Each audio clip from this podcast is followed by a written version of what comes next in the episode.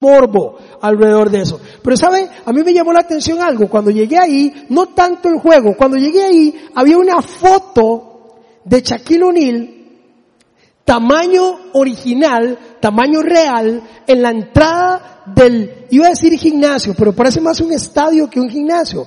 Entonces está esa foto ahí y está él con una sonrisa, con una bola de básquetbol aquí y un brazo así. Entonces usted lo que hace es que usted se mete en el brazo y se toma una foto con una foto de Shaquille. Es medio raro, pero así funciona. Pero ¿sabe qué es lo que más me impresionó? Lo que más me impresionó es que cuando yo llegué ahí, me di cuenta de algo. Porque cuando usted ve a Shaquille O'Neal jugando y usted lo ve en una pantalla de 45 pulgadas, usted dice, ¿cómo no pueden parar a ese negrote? Porque usted lo ve así. Pero cuando usted para la foto tamaño real de Shaquille O'Neal, usted se da cuenta que él no es grande. Él es grande. Lo que usted se da cuenta es que yo soy pequeño. ¿Me entienden?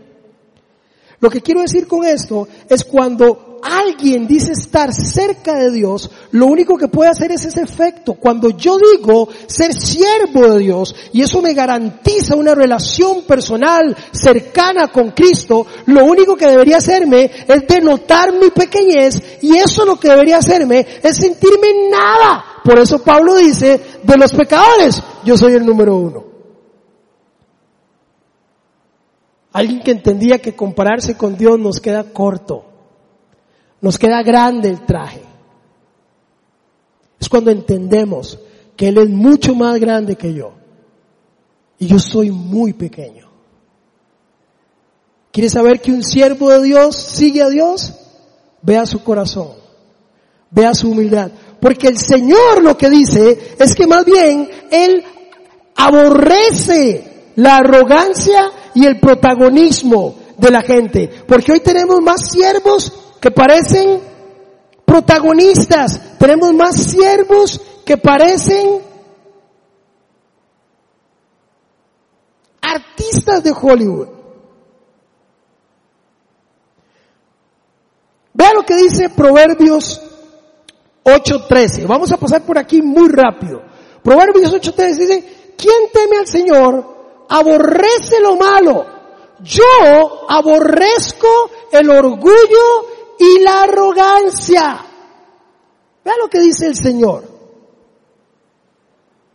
Yo aborrezco el orgullo y la arrogancia. Yo no sé usted, pero cuando yo veo un montón de esos siervos de Dios, veo un montón de orgullo y veo un montón de arrogancia.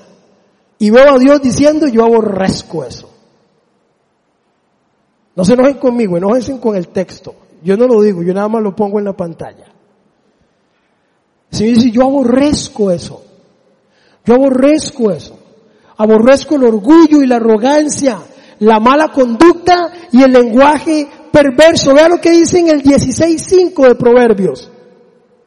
Dice, el Señor aborrece a los arrogantes. Una cosa es segura, no quedarán impunes, dice el Señor. Vea lo que dice Filipenses 2.3. Y avanzamos mucho más rápido. No hagan nada por egoísmo o vanidad. Más bien, con humildad consideren a los demás como superiores a quién? Vea lo que está diciendo el Señor. Y entre más leo, más digo, Dios mío, cuánto me falta para ser un siervo de Cristo. Porque todos tenemos esos arrebatos de, de sentir que, que porque Dios nos usa, entonces somos la mamá de Tarzán, a la cuarta potencia. Y lo que tenemos que entender es que que el Señor nos use ya es gracia. Que el Señor nos llame a servirle ya es un privilegio. No es algo en lo que yo pueda hinchar mi pecho, es algo en lo que más bien debería inclinar mi rostro y decir, Señor, gracias por tomarme en cuenta a mí a pesar de mí. A pesar de mí mismo. Que el Señor me tome en cuenta es un privilegio. Seguimos, Samuel, primera de Samuel 2.3. Dice, dejen de hablar con tanto orgullo y altivez No profieran palabras soberbias. El Señor es un Dios que todo lo sabe y Él es quien juzga las acciones. Y primera de Pedro 5:5. Asimismo, jóvenes, sométanse a los ancianos, en todos de qué? De humildad en su trato mutuo. Y podríamos seguir aquí porque el Señor aborrece y ataca una y otra y otra y otra y otra vez el orgullo y la altivez.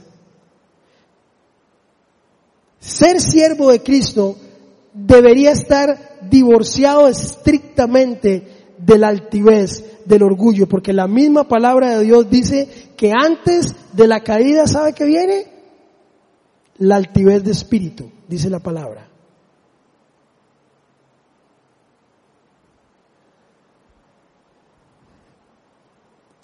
Ahora bien, esto le puede pasar a cualquiera. Cualquiera de nosotros podría confundir que el hecho de que Dios te use para algo, de que Dios te llame a su servicio, podría, podría crear en nosotros una distorsión de que somos una especie de preferidos o escogidos por Dios por favoritismo. Y Dios no tiene favoritos. Dios no tiene favoritos. ¿Sabe quién se lo dice? El último de la fila. ¿Sí? Nada especial y la misericordia de Dios usándome una vez y otra vez y otra vez y otra vez sin merecerlo. Sin merecerlo. Pero le puede pasar a usted, me puede pasar a mí e inclusive le pasó a sus discípulos. Y quiero que lo veamos rápidamente donde los discípulos no entendieron este concepto. Jesús escoge a doce de sus discípulos. Pero de estos doce, Jesús por una forma particular escoge a tres, escoge a tres de ellos para hacer diferentes eventos donde estas tres personas estuvieron. Véalo así.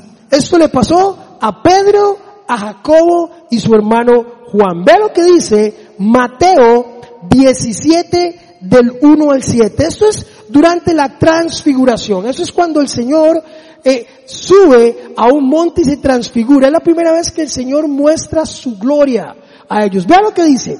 Seis días después, Jesús tomó consigo a quién? ¿A quién? No los escucho. ¿A quién? A Pedro, a Jacobo y a Juan. Y aquí la pregunta que cualquiera podría hacer es, ¿y por qué ellos tres y yo no? Si usted fuera a los doce, ¿qué pensaría? Porque pasa ahí y pasa en las iglesias. ¿Por qué escogen a Maureen para pasar las filminas y a mí no? ¿Y por qué la escogen a ella para dar el anuncio y a mí nadie me ha dicho nada? Pasa en todo lado. Por alguna razón, Jesús escoge a doce dice que escoge a 70 y después escoge a 120. Pero de estos 12 que escogió para caminar con ellos, escoge para este evento específico, escoge a Pedro, a Jacobo y a su hermano Juan y los lleva aparte a una montaña alta, allí se transfiguró en presencia de ellos, su rostro resplandeció como el sol, síguele dando por favor, y su ropa se volvió blanca como la luz. En esto se le apareció Moisés, Elías, conversando con Jesús. Pedro les dijo a Jesús, vea Pedro, Pedro toma la iniciativa. Acuérdense que Pedro es de los que dispara y después pregunta. Pedro es de los que ah, siempre mete la pata por su impulsividad. Pedro lo primero que dice es, ve ese cuadro, está Jesús transfigurado, está Elías, ¿y quién más está? Moisés, mire, la plana mayor. ¿Y qué dice Pedro? Hey Señor, hagamos tres casas aquí y quedémonos nosotros. El siervito ya escoló a los otros nueve.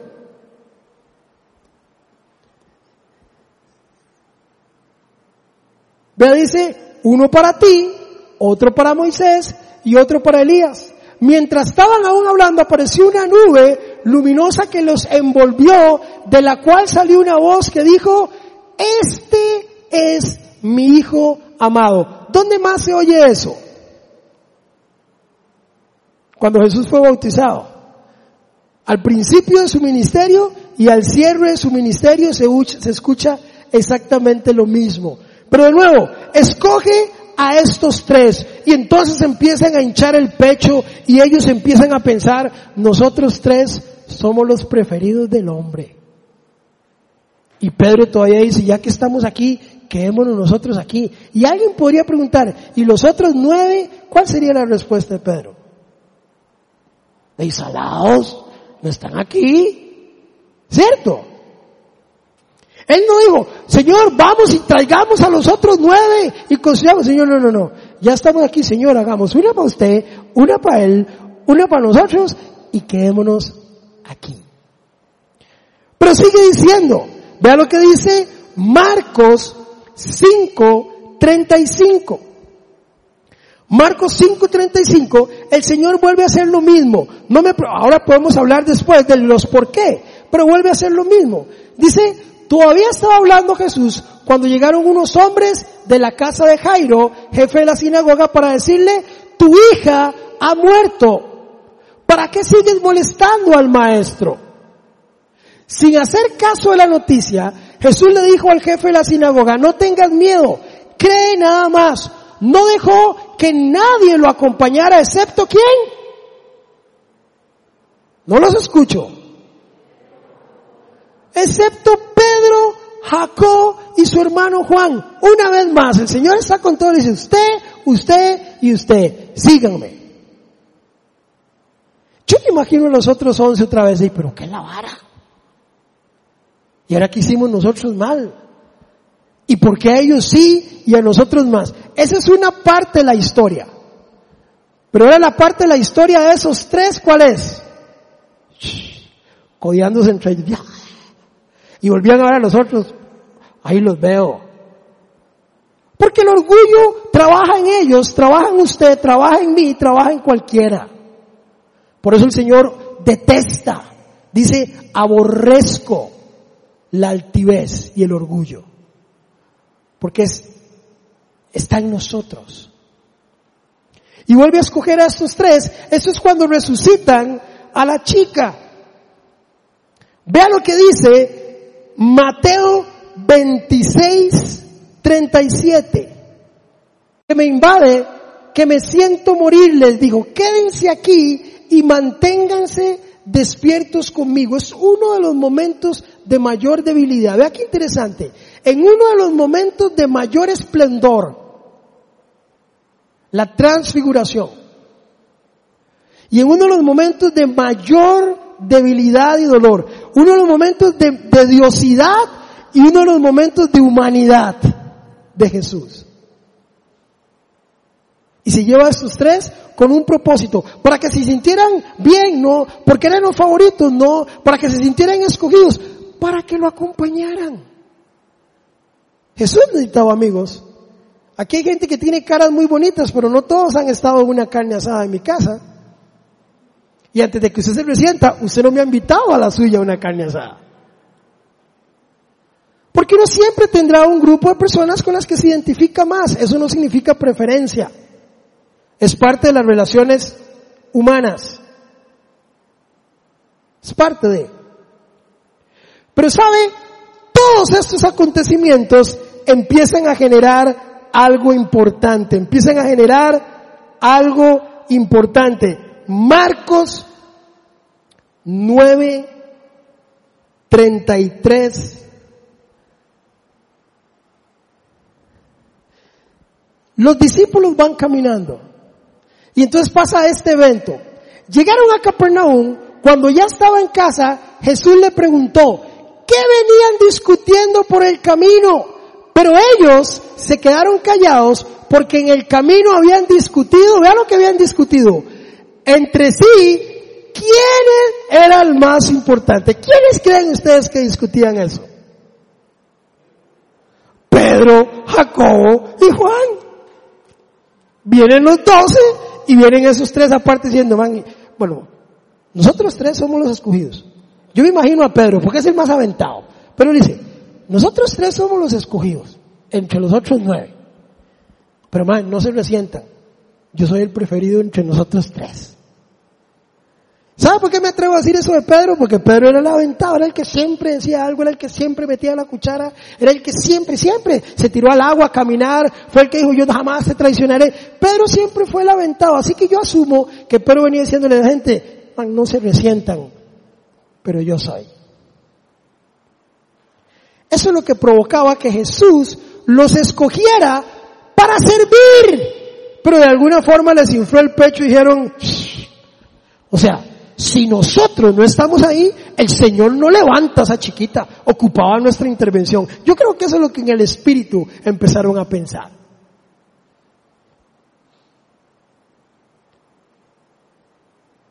Esto le pasa a ellos, le pasa a usted, me pasa a mí cuando yo no tengo claro que ser siervo del Señor es un privilegio, sí, pero más que un privilegio es una responsabilidad. Una responsabilidad seria. Porque la Biblia dice que a los que han sido llamados a servir se les va a exigir mucho más. Mucho más. Mucho más. Y no importa dónde sirvas. Ay, es que a mí me encantaría, yo le oro al Señor que me dé la voz de, de, la hija de Alberto. Es que canta tan bonito. Mire, ore por otra cosa porque la voz ya se la dio a ella. A usted le dará otra voz y posiblemente podrá cantar. Pero no pida lo que ya Dios le dio a alguien más. Pida lo que Dios tiene para usted. Para usted.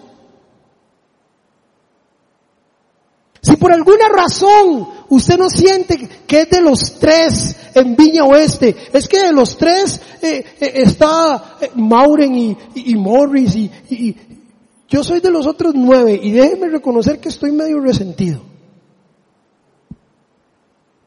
Sienta ventaja porque posiblemente hay alguien que viene de vez en cuando que dice, y ese también es de los escogidos de Ronald.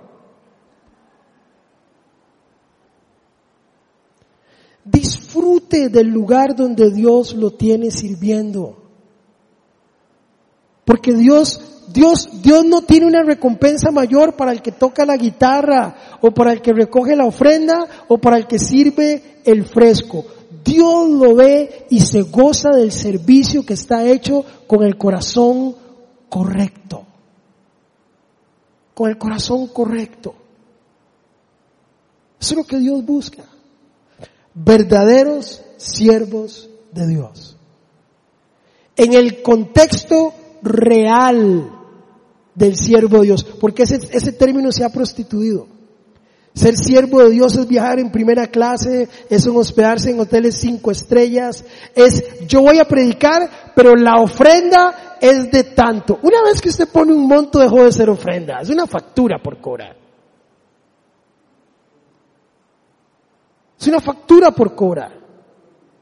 Una ofrenda es una ofrenda. Usted me da lo que usted quiere. Cuando yo le digo la ofrenda es y yo pongo el monto, dejó de ser una ofrenda. Siervos del Señor es lo que el Señor está buscando. Verdaderos siervos, que esta cosa que le pasa a ellos, le puede pasar a usted, me puede pasar a mí.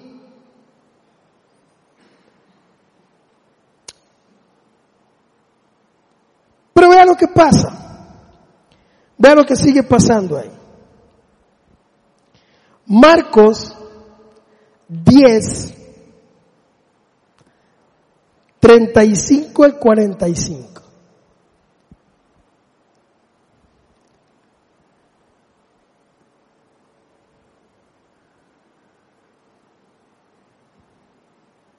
Vea lo que dice. Ok, eso me interesa. Dale a la anterior, por favor. O empieza ahí. Si empieza ahí. Entonces Jesús llamó a los doce y les dijo, después de que están hablando de quién es el más importante, estos tres, ¿verdad? Jesús, o que Jesús conoce que están hablando y los agarra acá y después le dice, hey, ¿qué venían hablando ustedes en el camino? Entonces ya me imagino que empezaron a verse todos, ¿verdad? Y él dice, porque venían hablando de quién era el más importante. El Señor, vea, el Señor llamó a Jacobo, a Pedro y a Juan. No. ¿A quiénes llamó? Los llamó a todos. Y sabe qué? Esta lección es para todos.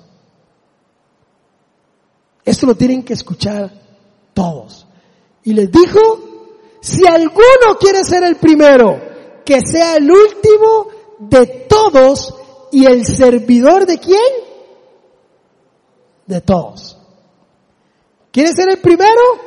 Sea el servidor de todos. Vea que, vea cómo el Señor lo pone en contexto de una vez sin mucho ruedo. ¿Por qué no llamó a los tres que venían llenos de orgullo? dice, no, no, no. A esos tres les tengo una lección, pero esta lección es para todos. Yo no tengo preferidos. Escojo algunos de diferente forma, con diferentes menciones, porque tienen dones diferentes, porque los voy a usar de diferente forma. Pero todos tienen que entender y todos tienen que escuchar que si alguno quiere ser el primero, tiene que ser el servidor de todos. De todos. Pero me llama la atención, porque el Señor dice esto y capítulo después, es más, un capítulo después vuelve a salir ese orgullo que tenemos todos. Vea lo que, lo que dice Marcos 10, 35. Un capítulo después, ojo, un capítulo después, ni siquiera, ni siquiera fue que pasaron meses, un capítulo después, vea lo que pasa. Se le acercaron, ¿quieres? ¿Quieres? ¿Y dónde está Pedro? ya lo escolaron. Ya los hermanos se ponen de acuerdo y dicen, man, ese Pedro agarra mucha vara y, y ahí no nos estuvo diciendo aquel día que era el favorito. Entonces, hacen junta y se van los dos. Vean lo que somos los seres humanos. Se van los dos y dicen, maestro le dijeron, queremos que nos concedas lo que vamos a pedir. ¿Qué quieren que haga por ustedes? Conocemos que en tu gloria, que en tu glorioso reino, uno de nosotros se siente a tu derecha y el otro a la izquierda. Cuidado, pierden. Vean qué petición. Después de que Pedro les está restregando en la cara, bueno, vean, nosotros tres somos, pero yo, de nosotros tres soy yo. Y a la vuelta lo escolaron y le dijeron, maestro, maestro, los dos, concédenos una petición. ¿Cuál? Que allá en tu gloria yo me siente a la derecha y mi hermano a la izquierda. Y Señor dice, y Pedro, que se joda. Eso no está en la Biblia, eso es versión Morris 1.1. Vea lo que somos los seres humanos. Vea lo que es usted, lo que soy yo.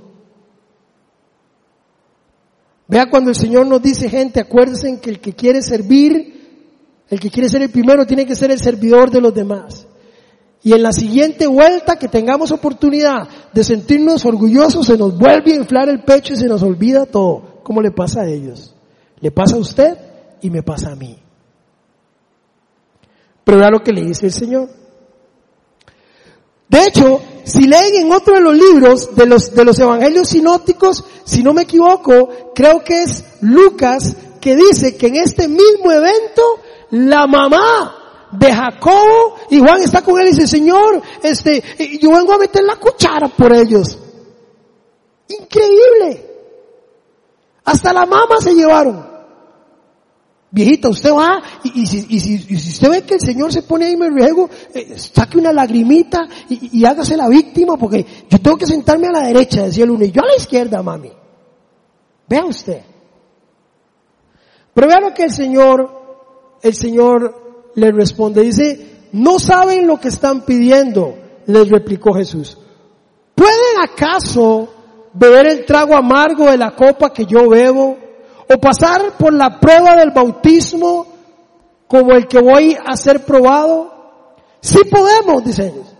Ustedes beberán de la copa que yo bebo, les respondió Jesús, y pasarán por la prueba del bautismo con el que voy a ser probado. Pero el sentarse a mi derecha o a mi izquierda no les no le corresponde a mí concederlo. Eso ya está decidido. Los otros diez, ¿ve lo dice? Al oír la conversación, se indignaron, incluyendo a Pedro que ya estaba entre el otro grupo. Vea cómo cambian los roles. ¿Cuántos eran los relegados antes? Nueve. Ahora dice, los otros diez, al oír la conversación, se indignaron contra Jacobo y Juan, así que Jesús los llamó una vez más a todos, me encanta, y les dijo, como ustedes saben, los que se consideran jefes de las naciones oprimen a los súbditos y los altos oficiales abusan de su autoridad. Pero entre ustedes, escuche esto, pero entre ustedes eso no debe ser así, dice el Señor. O que el Señor es, mire, entre ustedes, eso pasa con los políticos, eso pasa en las empresas, pero en la iglesia eso no puede pasar. Entre los hermanos de Cristo, eso no puede pasar. Vea lo que dice el Señor. Los jefes de las señores oprimen a sus súbditos y los altos oficiales abusan de su autoridad. Pero entre ustedes no debe ser así. Entre nosotros no puede ser así, gente. El Señor hace una excepción y nos pone aparte y dice, mire, ustedes no pueden ser igual.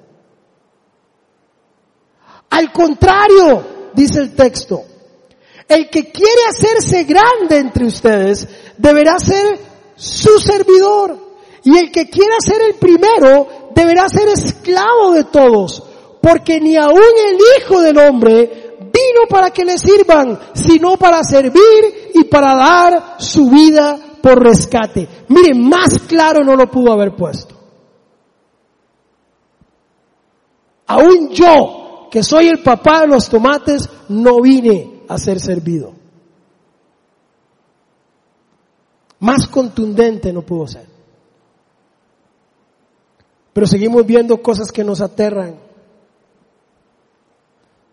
Estábamos esperando en el lugar donde yo trabajaba a un predicador. Mi esposa me acompañaba y este hombre llega dos horas tarde. Dos horas tarde. Y entra literal en una limusina, no miento, se parquea frente a la capilla, le abren la puerta y dos lo más cercano a guardaespaldas, porque no entiendo qué otra función tenía, lazarillos o, no sé, chambelanes, no sé, le abren la puerta y, caminan, le custodian y uno le toma y viene uno sosteniéndole el abrigo y otro la Biblia. Y él caminando así, solo le faltaban rodines para que entrara así como levitando. Dos horas tarde. Él llegó, se puso ahí en el altar, uno le quitó el saco, se lo tomó y el otro le puso la Biblia. Y él empezó a predicar y ni siquiera pidió disculpas por haber llegado tarde.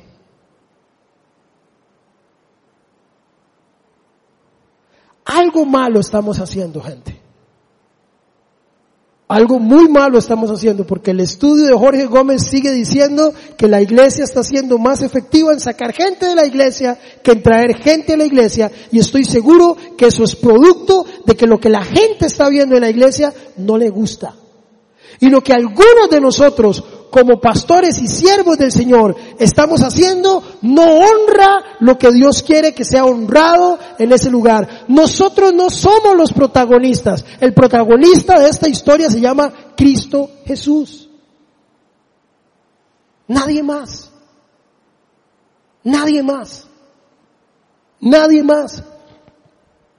Quite a Cristo de la ecuación y lo único que quedamos es un montón de humanos patas vueltas que no servimos para nada. Si esto es por pura gracia. Por pura gracia. Quite a Cristo de esta ecuación y lo que es un negrito simpático y medio simpático, pues ya sin Cristo no me cae tan bien. Eso es pura gracia, gente. ¿Le pasa a ellos? ¿Le puede pasar a usted? ¿Me puede pasar a mí? Pero el Señor da ejemplo. Él mismo es ejemplo. Y me encanta y con esto vamos terminando. Vea lo que dice Juan capítulo 13 del 1 al 17. Lo leo súper rápido para que el tiempo no nos atropelle. Dice, se acercaba la fiesta de la Pascua, Jesús sabía que había llegado la hora de abandonar este mundo para volver al Padre. Ojo lo que dice ahí, leamos despacio. Jesús sabía, hay un verbo ahí, el verbo saber. Jesús sabía que había llegado la hora de abandonar este mundo para volver al Padre. Jesús sabía que volvía a la presencia del Padre. Yo no sé usted, pero eso es saber que yo llego a hacer lo que era. Vuelvo a tomar a este lugar y me ponen inmediatamente la corona de rey de reyes y señor de señores. Regreso a mi reino. Hay legiones de ángeles esperando para decirme, Osana, legiones, cientos de millones de ángeles esperándome. Y ya él lo sabía. Ahí dice que él lo sabía. Pero dice, y habiendo amado a los suyos que estaban en el mundo, los amó hasta el fin. Luego a la hora de la cena, ojo, presten atención a esto, el diablo ya había incitado a Judas Iscariote, hijo de Simón, para que traicionara a Jesús. Ojo, sabía Jesús que el Padre había puesto, ¿qué? Todas las cosas bajo su dominio y había salido Dios y a él volvía. Eso lo que está diciendo es, ¿sabía Jesús que el Señor había puesto todas las cosas sobre él? Eso es como que usted sea el hijo del hombre más rico del mundo y le diga, ¿sabe qué? Ya yo estoy cansado, le dejo todas las empresas, todo mi dinero. ¿Cómo se siente usted?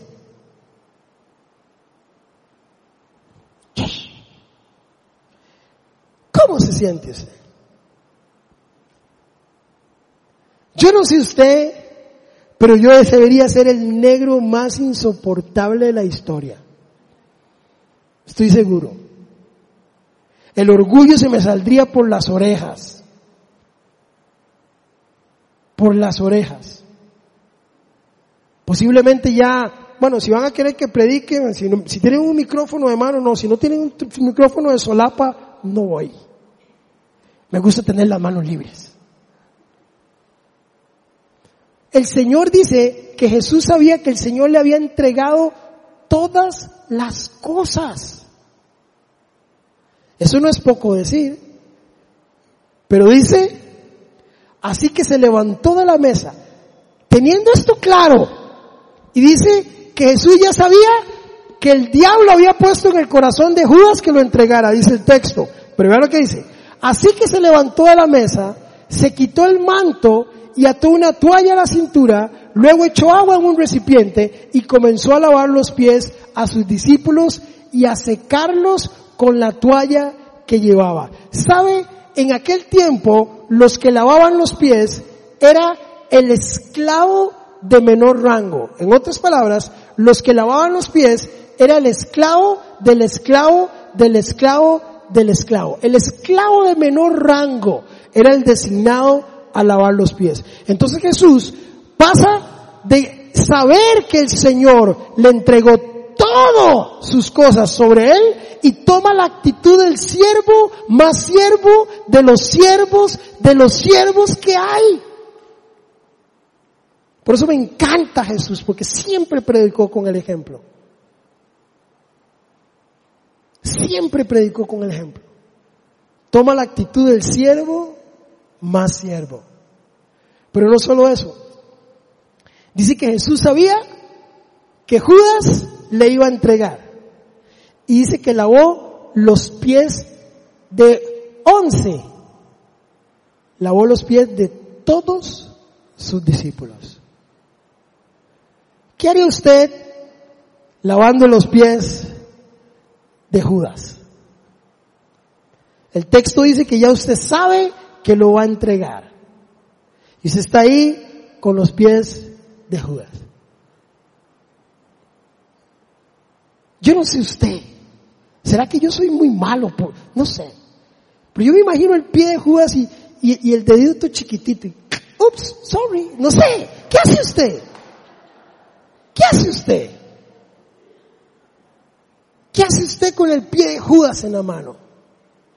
El Señor lo lavó con el mismo amor que lavó los pies de los demás. Eso, eso es un siervo. ¿Quiere la imagen de un siervo de Dios? Ese es el mejor ejemplo de un siervo de Dios. Que viajaba en una mula y no en un jet. Que dormía a donde pudiese recostar su cabeza. No ocupaba un cinco estrellas. Comía de lo que el Señor proveía. Y daba por gracia lo que por gracia había recibido. ¿Quieres saber lo que es un siervo del Señor? Eso es un siervo del Señor. Él siempre fue ejemplo en todo. En todo. Así que termino con Filipenses capítulo 2, verso 6. Porque sabe, los que entienden esto, y tal vez antes de poner esa cita, los que entienden esto, son personas como María en Lucas 1.38. Ve lo que dice María en Lucas 1.38. Fue alguien que lo entendió, la madre del Mesías. Lo entendió. Dice, aquí tienes a la sierva del Señor, contestó María. Que Él haga conmigo, como qué? Como me has dicho. La versión Reina Valera dice, haz conmigo lo que quieras. Ese es un siervo de Dios. Ese es un siervo de Dios. Me encanta, porque los que entienden eso son como Sadrach, Mesach y Abednego en Daniel capítulo 3, verso 26. Vea lo que dice. Dice, dicho esto, Nabucodonosor se acercó a la puerta del horno en llamas y gritó, Sadrach, Mesach y Abednego, siervos de Dios Altísimo, salgan de allí, vengan acá. Cuando los tres jóvenes salieron. Un horno ardiente. Y él dice, ¿sabe qué? Ahí están, esos son siervos del Señor porque no doblaron su rodilla ni declinaron confesar a Dios como su Señor. Siervos del Altísimo, salgan de ahí. Y salieron los tres caminando. Esos son siervos del Señor. Que prefirieron morir antes de negar que creían en el Señor. Es gente que lo entendió como María, como Sadrach, Mesach y Abednego. Es gente que lo entendió como Job en Job 1.8. Cuando el Señor puede decirle inclusive al mismo enemigo, Dios puede decirle al mismo enemigo, hey, ¿no has considerado a mi siervo Job? ¿Sabe? Es el Señor invitando al, tiente a Job, ese es mi siervo. ¿Podrá decir el Señor eso de nosotros? Yo le pido al Señor, por favor, Señor, si me está escuchando, a mí no me pruebe así. porque le va a quedar mal. Él le dice, ¿no has visto a mi siervo Job? Pruébelo. El que entiende esto lo tiene claro. Y ahora sí, Filipenses capítulo 2, versos 6 al 11, y con esto termino, dice, quien siendo por naturaleza Dios, está hablando de Jesús, no consideró el ser igual a Dios como algo a que aferrarse. Por el contrario, se rebajó voluntariamente, tomando la naturaleza de siervo y haciéndose semejante a los seres humanos.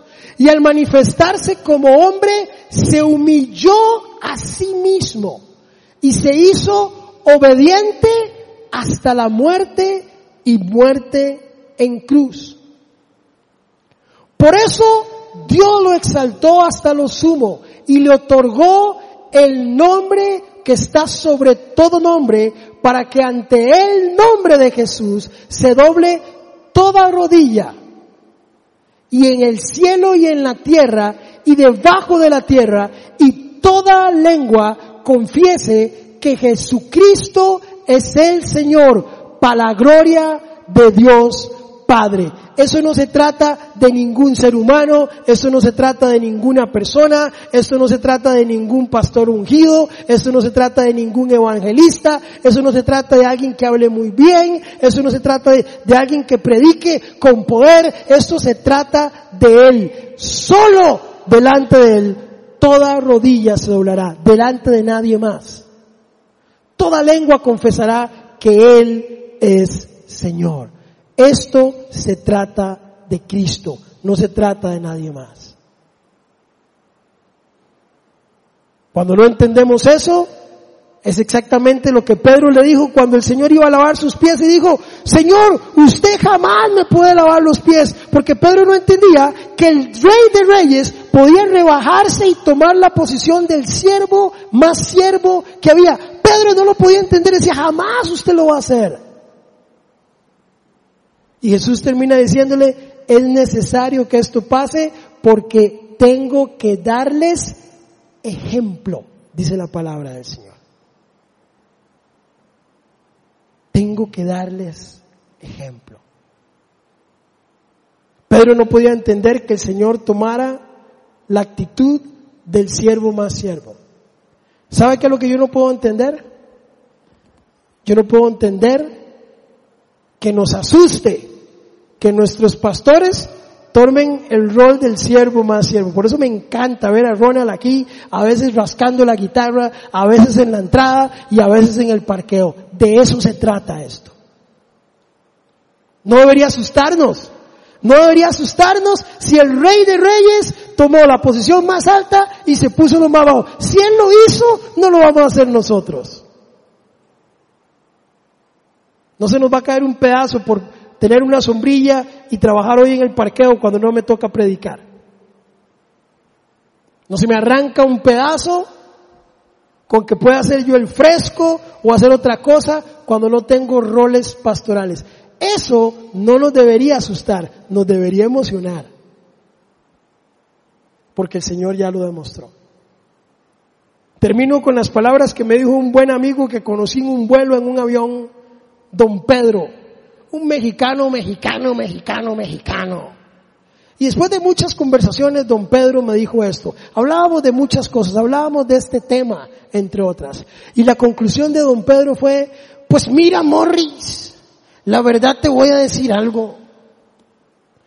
El que no sirve, no sirve, me dijo don Pedro. Y yo no lo entendía en ese momento. Pero lo que don Pedro estaba diciendo es, el que no tiene la capacidad de servir a otros no sirve para nada. Un siervo del Señor es aquel que entiende que es el último, no el primero. Es aquel que entiende que su servicio está en función de otras personas. Y es la persona que entiende que no importa si usted es ingeniero, abogado, arquitecto o presidente de la República, tomar una escoba no le quita su título. Usted sigue siendo un presidente de la República que barre. Y sigue siendo un ingeniero que barre. Pero pareciera que agarrar una escoba me quita mis títulos y, y me pone vulnerable. Todo lo contrario. El Señor lo que está diciendo es, el que quiere ser el primero, sea el último. El que quiere ser el servidor de todos, el que quiere que le sirvan, sea primero el servidor de todos. Póngase de pie y vamos a cerrar en oración. Y allí donde usted está, yo quiero pedirle, porque sabe, yo hago mi evaluación personal, yo, y yo digo, Señor, yo tengo que reconocer que hay áreas en mi vida donde todavía tengo orgullo. Hay áreas de mi vida, Señor, donde por misericordia y por gracia me pones a servir y mi mente me juega pasadas haciéndome creer que es que yo soy indispensable para tu obra y nadie es indispensable para la obra del Señor. El Señor nos usa por gracia. Le place vernos servir, pero no nos necesita, no se equivoque. El Señor no lo necesita a usted, no me necesita a mí. Nosotros necesitamos de Él. Y si usted, al igual que yo, tiene que reconocer que a veces hemos sido parte de los nueve que está criticando no ser parte de los tres que Dios está utilizando en diferentes circunstancias. Hoy es un buen momento para pedirle perdón. Si usted es de los que Dios está usando de alguna forma y se siente que es de esos tres, recuerde que es de esos tres por pura gracia y misericordia, no por ninguna otra cosa. Porque cuando el Señor tenía que dar lecciones de humildad, llamaba a los once.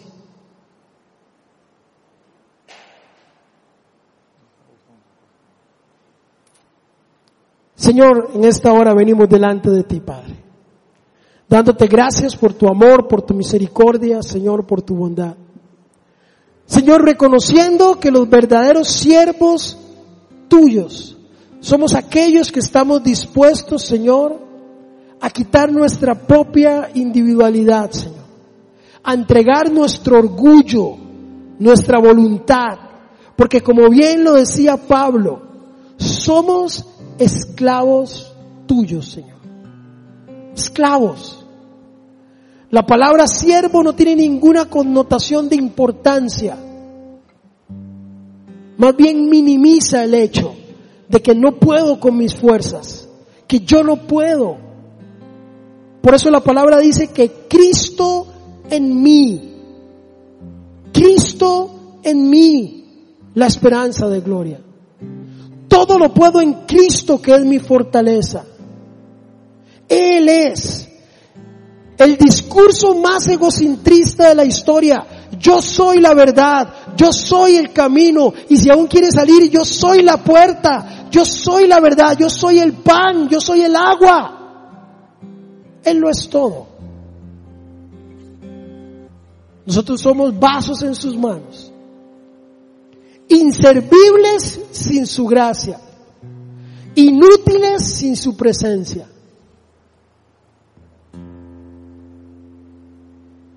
incapaces sin su bondad. Señor, gracias por ser el más importante en el reino. Gracias por el privilegio de servirte, Señor, que más que un lujo o un título,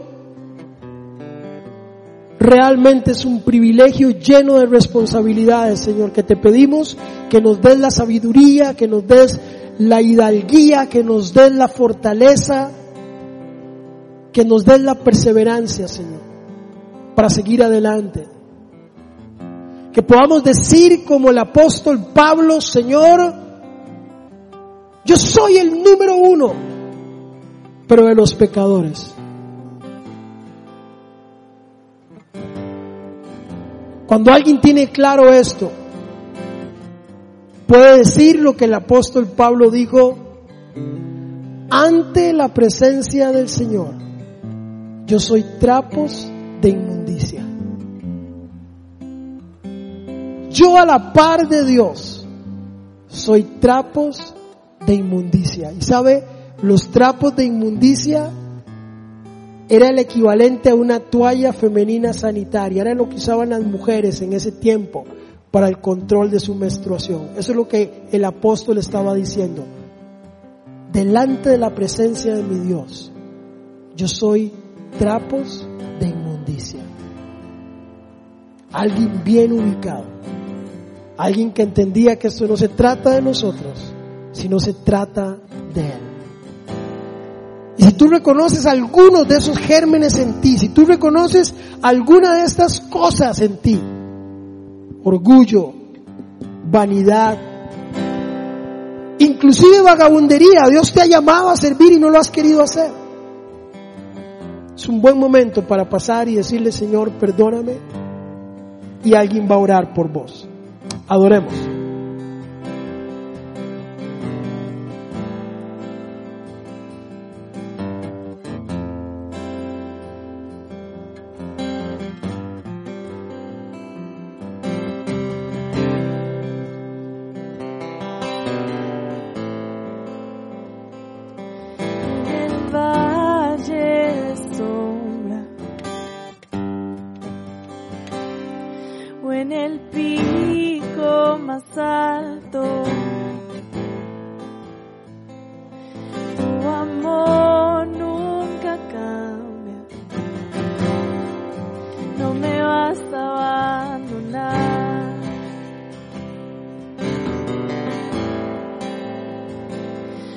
el temor me ataca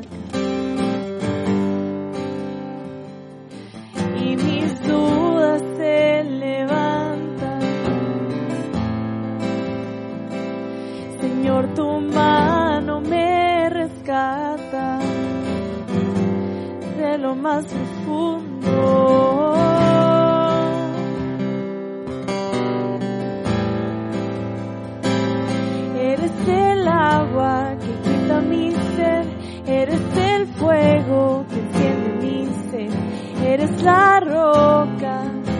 donde puedo descansar mis pies, mi refugio en la tempestad, mi anhelo es contigo estar, eres mi Padre, me rescatas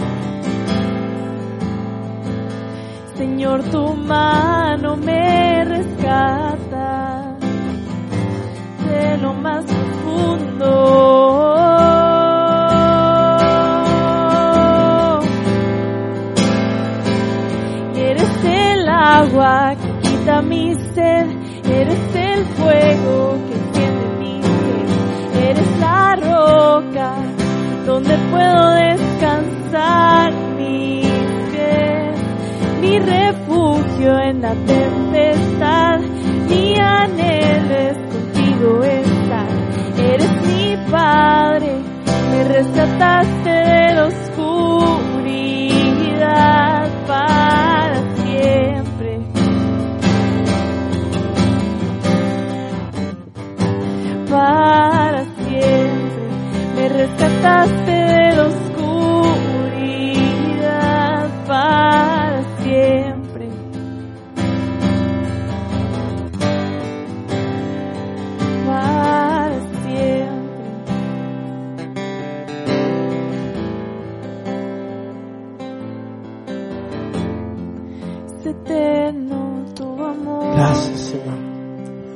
puedes decirle con tus propias palabras, Señor, quiero ser el mejor siervo posible en, en el entorno, Señor, donde me has puesto.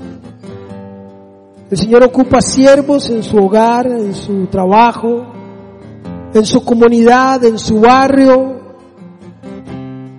La gente tiene que ver un siervo de Dios en ti, en cualquier lugar donde Él te lleve. ¿Sabes que la gente está dejando de creer porque el testimonio de sus siervos no es acorde a la gran y maravillosa misericordia y el gran amor de Dios. Yo quiero invitarte que tú seas el mejor siervo de Dios posible en tu, en tu metro cuadrado de influencia, en tu familia, en tu universidad, en tu colegio, en tu trabajo, en tu empresa, con tus amigos en el gimnasio, con tus vecinos, con tus hijos, con tu esposo, con tu esposa. El mejor siervo posible. El que está dispuesto a ser el último y no el primero. El que está dispuesto a despojarse para ayudar a otros, para bendecir a otros, para servir a otros. El que entendió el concepto de María que dice, he aquí a tu sierva, haz conmigo lo que quieras.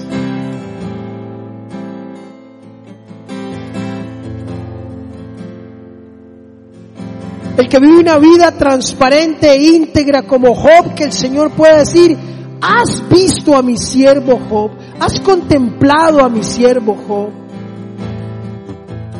Varón recto, honesto, y correcto?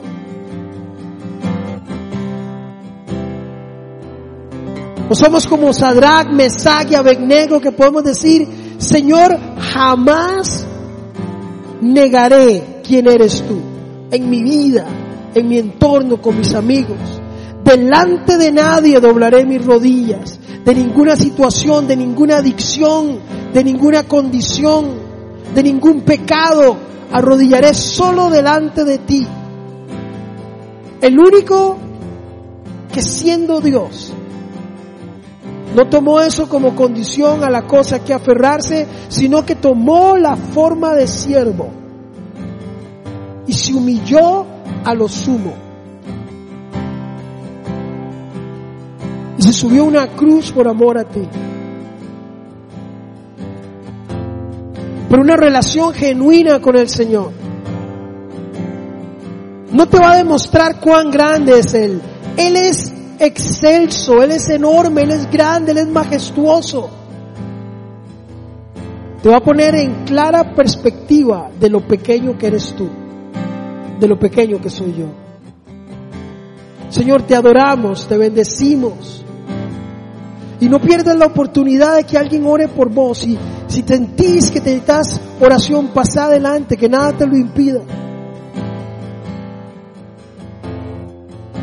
Pero hoy es un buen momento para escuchar una vez más la voz del Señor y ser obediente a su llamado. Si Él te ha estado llamando a servir en una área específica y vos no has querido escuchar su voz, si Él te ha llamado a dar un paso al frente en servicio, en compromiso, y tú has hecho oídos sordos, hoy es la noche donde el Señor te dice, una vez más, te estoy llamando. Una vez más, quiero usarte. Una vez más, quiero llamarte a ese grupo, a ese círculo íntimo de personas con las que quiero hacer cosas maravillosas. Resucitar personas, transfigurarme, que me acompañen,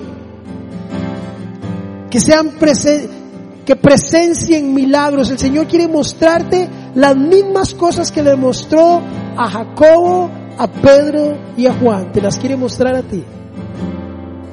Pero tienes que dar el paso al frente y decir, como dijo María, he aquí a tu sierva, haz conmigo conforme a tu voluntad. Gracias, Señor.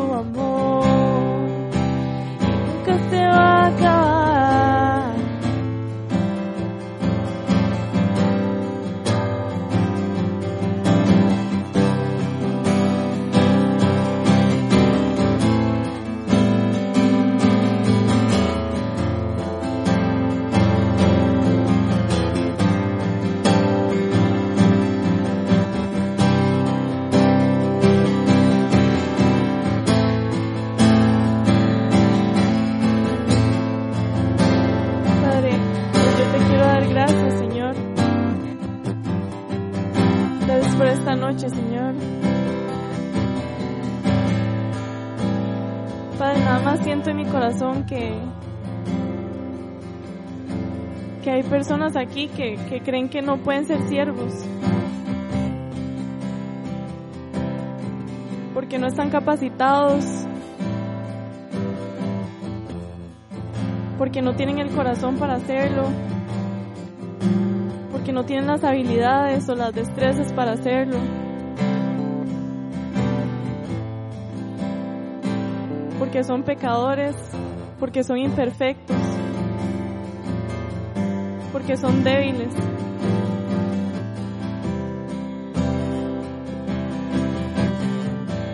Señor, pero tú hoy en este día nos dices que en nuestra debilidad tú eres fuerte, Padre. En nuestra imperfección tú te perfeccionas. Señor, porque tú agarras lo más débil Tú agarras lo que nadie ve, lo que nadie valora, y lo conviertes, Señor, en, en una obra maestra, Señor. Porque eso es lo que somos frente a tus ojos, Señor. Somos obras maestras. No por lo que hagamos, no por lo que pensemos, Señor, sino por lo que somos en ti, Padre. Señor, porque así como moriste por nosotros, resucitaste. Y así como tú resucitaste, también nosotros resucitamos contigo, Señor. Padre, yo te pido que cualquier persona que hoy se sienta muerta en espíritu, que se sienta débil, que se sienta cansado, que se sienta sin fuerzas, que sienta que no pueda servirte, Padre, que no se sienta digno de servirte, Señor, que puedan volver a ver a la cruz y decir, yo ya morí a eso, porque ya no vivo yo, más Cristo vive en mí. Señor, porque eso es una verdad, Padre. Tú vives en nosotros, Señor. Ya no se trata de nuestras fuerzas, no se trata de nuestras habilidades, Señor, se trata de las tuyas en nosotros. Señor, yo te pido que puedas poner un espejo enfrente de nosotros y que podamos ver tu imagen y semejanza en nosotros, Señor.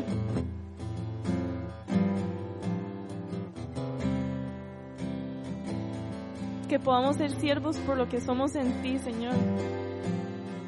Porque sin ti no podemos hacer nada, no podemos ir a ningún lado, Señor, pero contigo podemos mover montañas.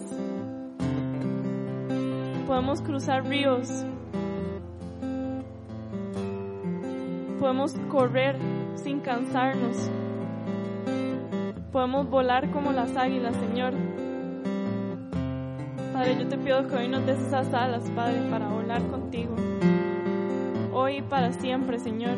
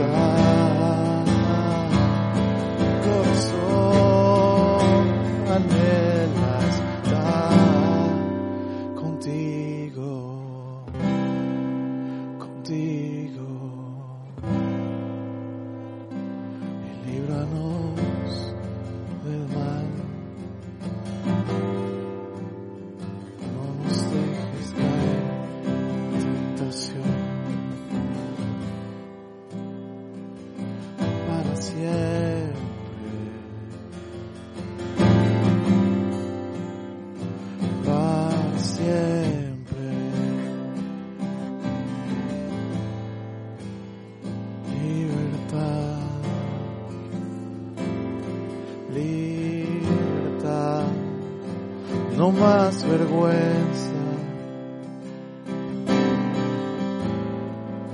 Tú sabes todo.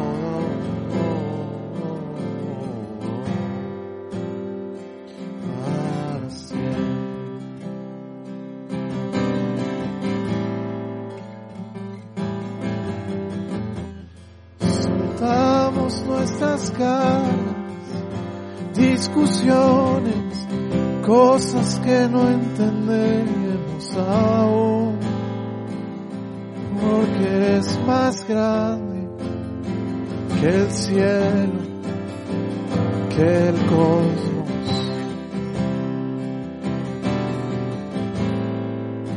Dios que enciende, Dios que aprende, que admira y se sorprende,